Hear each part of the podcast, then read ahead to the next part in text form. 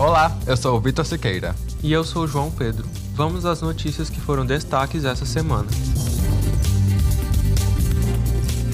O preço da gasolina voltou a subir no Ceará e está entre os mais caros do país, o que coloca o estado em quarto lugar no ranking de maiores preços do produto.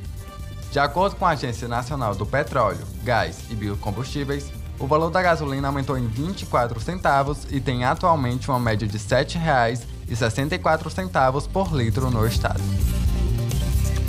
O Brasil já tem 28 casos suspeitos de hepatite de causa desconhecida em crianças. O Ministério da Saúde informou que os pacientes estão em monitoramento em sete estados brasileiros. Os acometidos pela hepatite aguda apresentaram sintomas como dor abdominal, diarreia, vômitos e amarelamento da pele. Até agora, a doença de causa misteriosa afeta somente crianças e adolescentes, e já somam 348 casos em 20 países. Em 10% dos casos mundiais, foi necessário realizar transplante de fígado e uma morte já foi registrada.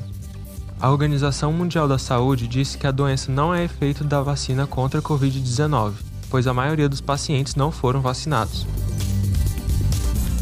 Estão abertas as inscrições para a versão impressa e digital do Enem 2022. A inscrição é feita exclusivamente pela internet até o dia 21 de maio.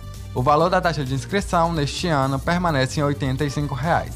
Pela primeira vez, os estudantes vão poder pagar a taxa utilizando cartão de crédito ou Pix, além do boleto bancário. As provas estão marcadas para os dias 13 e 20 de novembro. Esse foi o Boletim NPJ. Obrigado e até a próxima. Esse boletim foi produzido e apresentado por João Pedro e Vitor Siqueira. Gravação e edição, Giovanni Gomes. Orientação, Kátia Patrocínio e Vânia Tágira.